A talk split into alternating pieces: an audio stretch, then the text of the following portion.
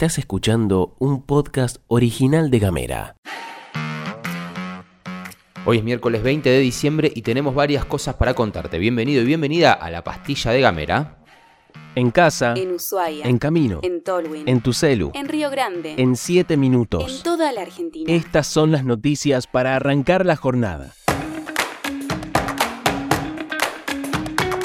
El presidente Javier Milei tiene previsto emitir un mensaje por cadena nacional hoy, en lo que será su primera intervención de este tipo desde que asumió el cargo el pasado 10 de diciembre, es decir, a 10 días de iniciado su gobierno. Según fuentes oficiales, el enfoque principal del mensaje será presentar un decreto de necesidad y urgencia destinado a la desregulación económica en diversas áreas, con detalles que se publicarán en el boletín oficial. Con lo dicho, podemos esperar un DNU de alrededor de 600 artículos y según trascendió, derogaría aproximadamente 300 leyes existentes, incluida la ley de alquileres. Modificaría aspectos claves como el régimen laboral, indemnizaciones, extendería el periodo de prueba y demás. Además, se espera que el gobierno envíe al Congreso la famosa ley Omnibus, que abarcaría varios proyectos de reforma legislativa. Entre ellos, se contempla la posibilidad de reintroducir el impuesto a las ganancias por un año. Mi ley también abordaría otros temas sensibles, como la derogación de la ley de góndolas, la ley de abastecimiento y la ley de tierras, así como una reducción paulatina del impuesto a los bienes personales, quizás uno de los pocos que tiene carácter redistributivo en la Argentina. Por otra parte, se habla también de modificaciones al régimen electoral, como la incorporación de la boleta única y la eliminación de las PASO.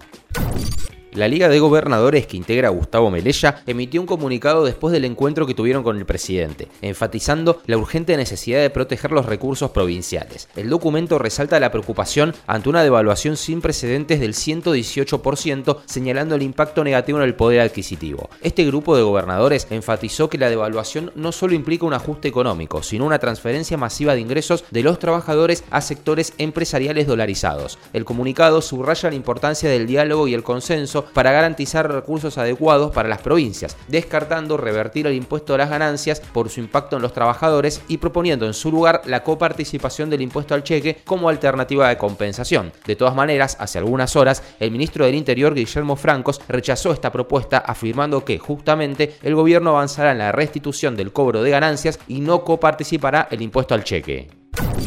Vamos con una bien provincial y agradecemos a Diana por pasarnos la info a la línea de Gamera, que es 2901 50 29 90. En un comunicado, la Comisión de Discapacidad de la CTA Autónoma de Tierra del Fuego denunció la difícil situación que enfrentan los beneficiarios RUPE en la provincia. A pesar de cuatro años de gestión provincial y la reasunción de la fórmula Merello Urquiza, el comunicado dice que los beneficiarios RUPE se encuentran en una situación crítica, con pensiones que están muy por debajo de la línea de la indigencia y sin voz en la determinación de esos montos. Además, el comunicado destaca preocupaciones sobre la obra social que no está satisfaciendo adecuadamente las necesidades médicas de uno de los grupos más vulnerables de la sociedad fueguina, justamente. Se señala un pésimo funcionamiento en la farmacia y problemas para acceder a medicamentos esenciales. A pesar de algunas inversiones, como el Centro de Rehabilitación de Ushuaia, la demanda sigue creciendo, dicen, y los beneficiarios enfrentan incertidumbre sobre cómo accederán a las prestaciones necesarias en el futuro cercano. El comunicado concluye con un llamado a la acción y una crítica a las promesas incumplidas, preguntándose si tendrán que soportar más años de abandono y negligencia. Nos quedamos en la provincia porque vamos a compartir algunas actividades que se vienen para este fin de semana prenavideño con cositas artísticas, culturales y demás, pero también lugares donde se puede comprar regalitos y morfi. Este viernes 22 y sábado 23, la Secretaría de Cultura de la provincia presenta la flotante Feria Creativa de la isla. En Ushuaia el encuentro será en el Polo Creativo Sur, mientras que en Río Grande se va a realizar en el Centro Cultural Yaganes. Este evento promueve a artistas, productores y creativos locales ofreciendo una oportunidad para adquirir regalos navideños. Además, los asistentes podrán disfrutar de intervenciones artísticas, números musicales y sets de DJs en vivo. En Ushuaia, los días 21, mañana y 22 de diciembre, la Secretaría de Cultura y Educación del municipio celebrará el día más largo en el Paseo de las Rosas. Comenzará a las 16 horas. Este evento parte del calendario del Festivales Argentinos y ofrece un paseo de emprendedores, actividades artísticas infantiles, intervenciones teatrales y música en vivo, invitando a las familias a celebrar el solsticio de verano con una muy buena propuesta cultural. En Río Grande, el 22 y el 23, el municipio local presenta la tercera edición del mercado navideño en el gimnasio del Colegio Don Bosco, con productos a precios accesibles. Los visitantes van a encontrar una variedad de rubros, desde carnicería hasta artesanías. Además, va a haber espectáculos en vivo, incluida la presentación de la Orquesta Municipal Cayén y un pesebre viviente, junto con la oportunidad de que los más pequeños conozcan al ilustre, importantísimo, brillante, estrella mundial, Papá Noel.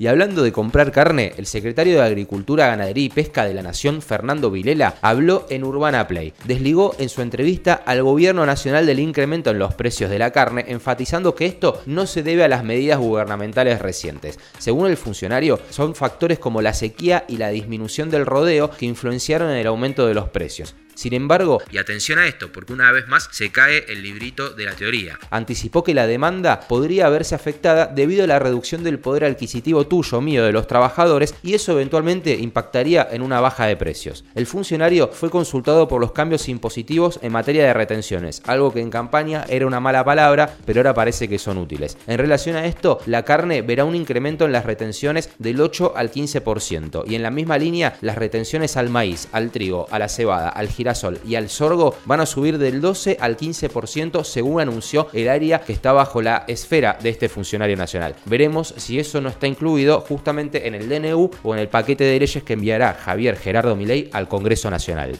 Seguí nuestros contenidos en gamera.com.ar.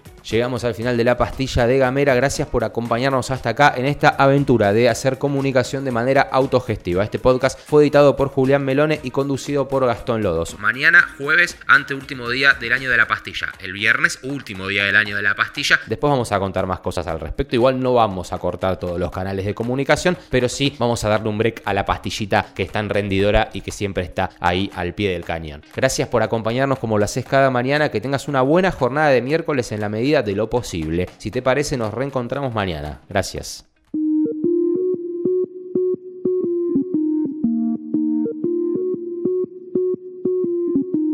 Estás escuchando un podcast original de Gamera.